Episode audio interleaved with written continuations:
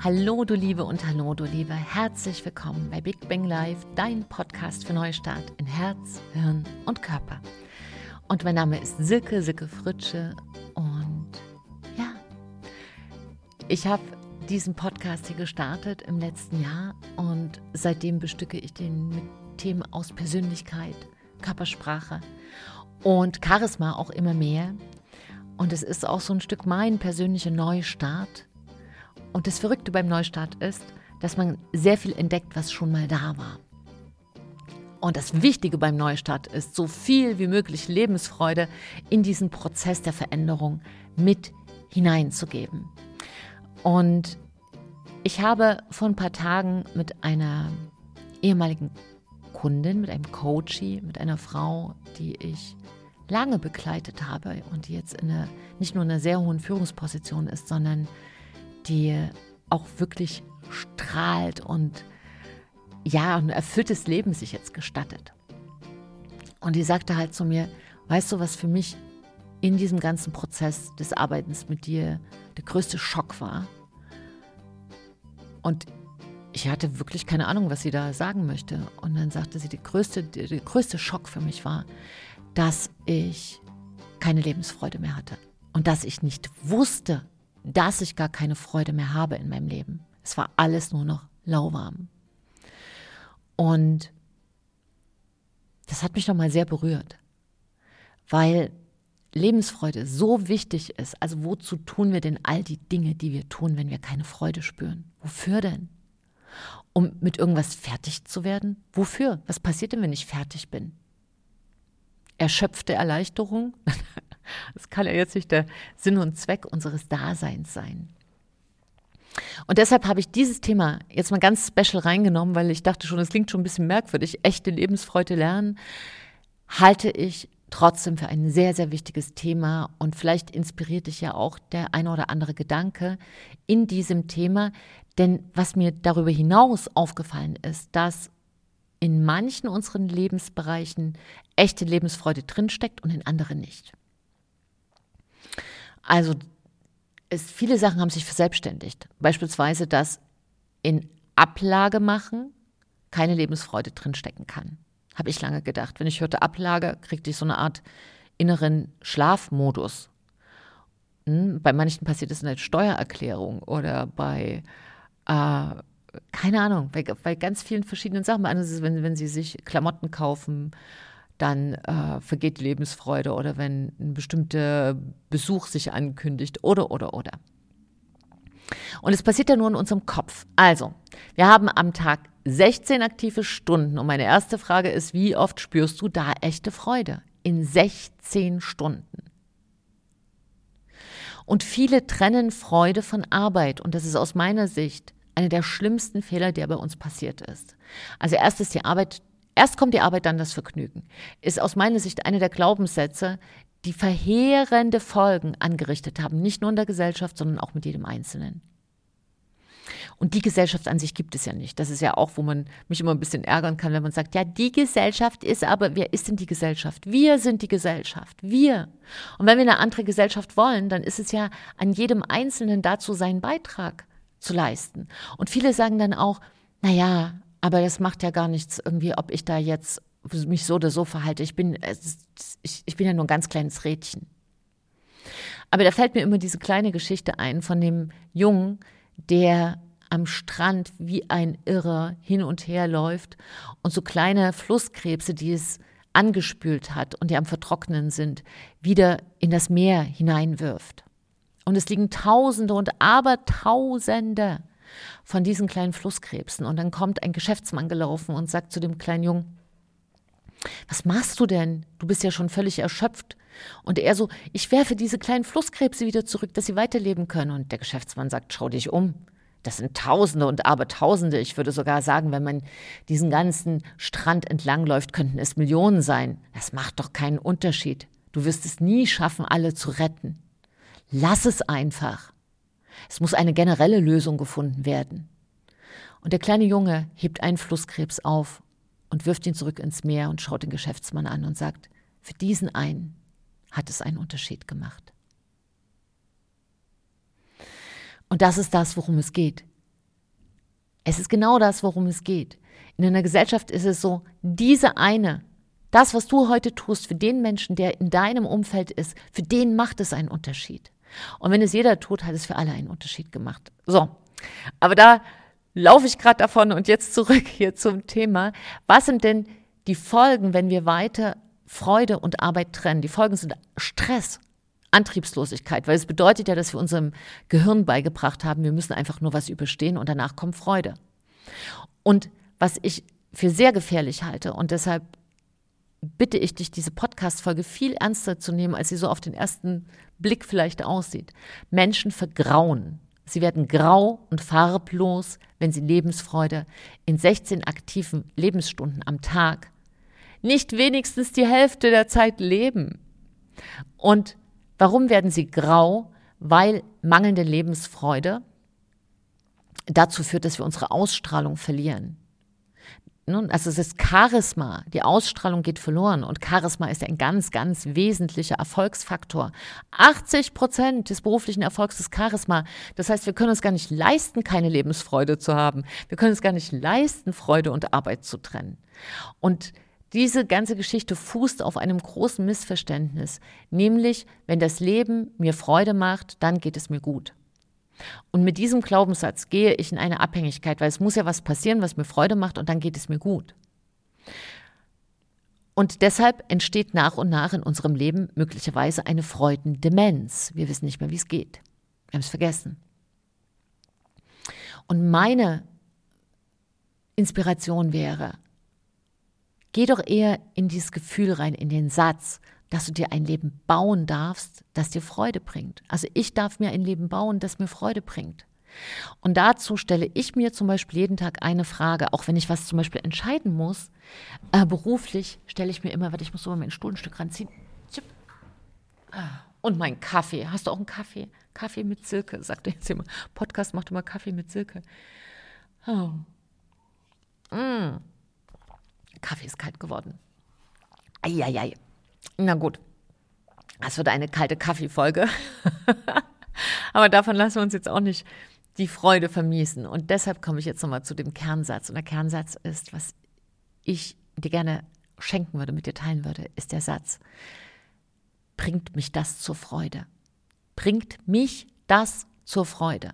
Also was ich jetzt gleich tun möchte, was ich entscheiden muss, bringt mich das zur Freude? Und ich habe schon auf den ersten Blick lukrative Angebote, wo auch das Umfeld gesagt hat, warum machst du das nicht? Mach das. Und das ist gut für das und für jenes.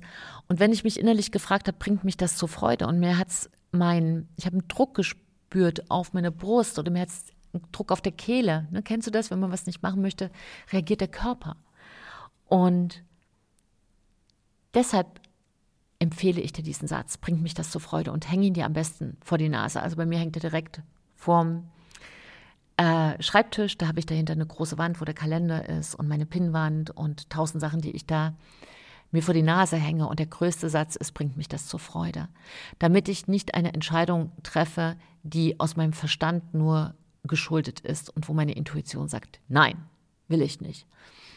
Und wenn ich dieses bringt es mich zur Freude, natürlich brauchst du dein Gehirn. Ja, es geht hier nicht darum, dass dein Gehirn nicht einschaltest, aber als erstes dich fragst, ob es dich zur Freude bringt. Denn Projekte, in denen keine Freude drin steckt, steckt auch kein Segen drin.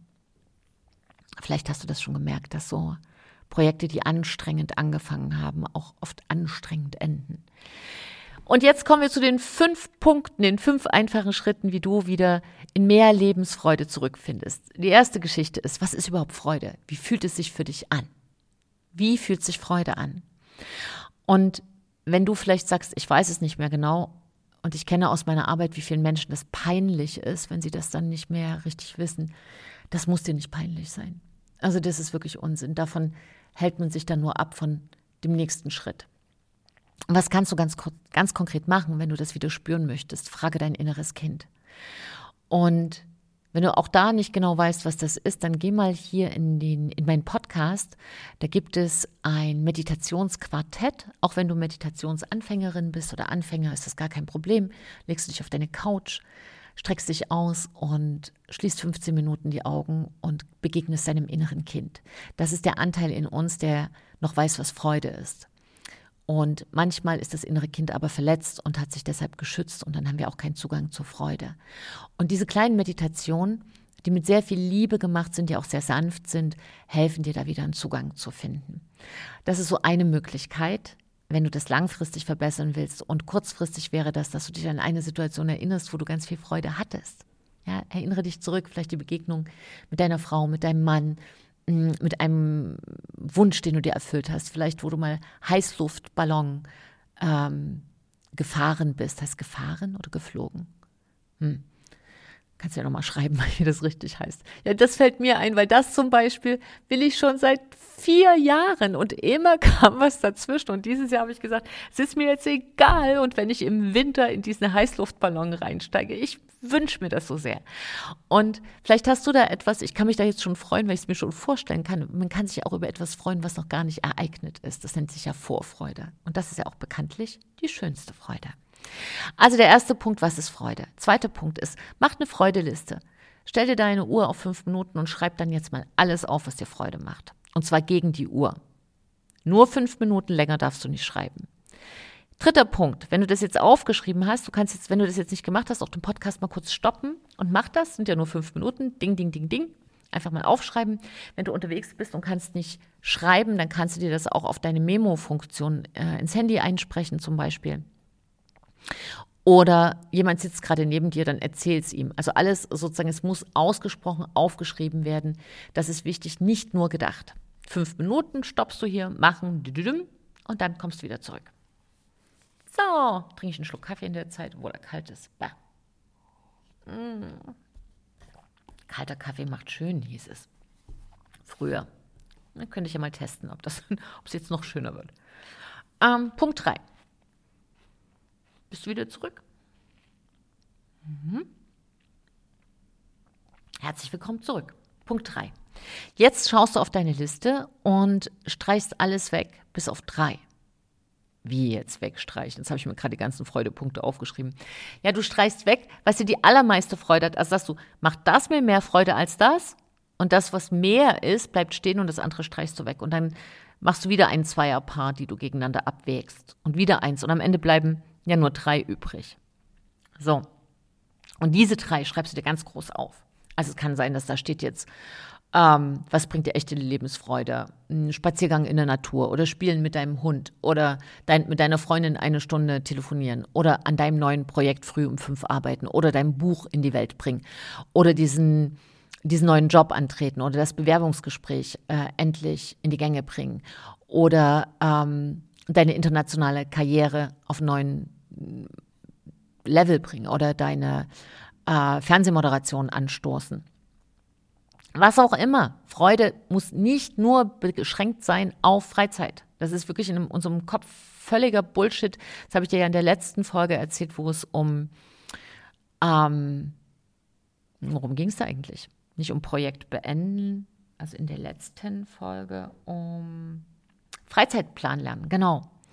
Darum ging es. Und dass wir diesen verheerenden Fehler gemacht haben, Freizeit und Arbeit zu trennen, weshalb viele nicht mehr aus der Arbeit sich echte Lebensfreude rausziehen können. Ich zum Beispiel liebe es, ich liebe, was ich tue. Und man weiß ja von früher, von früher, dass Arbeit unglaublich viel Freude machen darf. Es gehört auch zur Menschwerdung des Affen, sagte mal Friedrich Engels, ein Philosoph. Und in der alten Antike wusste man es auch, dass sozusagen die Entäußerung deines Seins erfolgt über Arbeit. Deshalb macht es so viel Sinn, dir eine Arbeit zu wählen, die dir Freude macht. Das ist, während seine Arbeit keine Freude findet, verschließt sich ein der größten Zugänge für Freude. Und dann findet man Freude in Beziehung zu Menschen. Man findet Freude in der Natur oder in der Bewegung oder im Gesang oder im Zeichnen oder im Billardspielen oder im Motorsport. Schau einfach, was die drei Sachen sind. Bewerte sie nicht. Es ist deine Freude. Du darfst wählen. Genau. Das ist der dritte Punkt. Wegstreichen aller Sachen bis auf die drei wichtigsten und größten Freudepunkte. Vierter Punkt. Mach täglich eine Sache davon.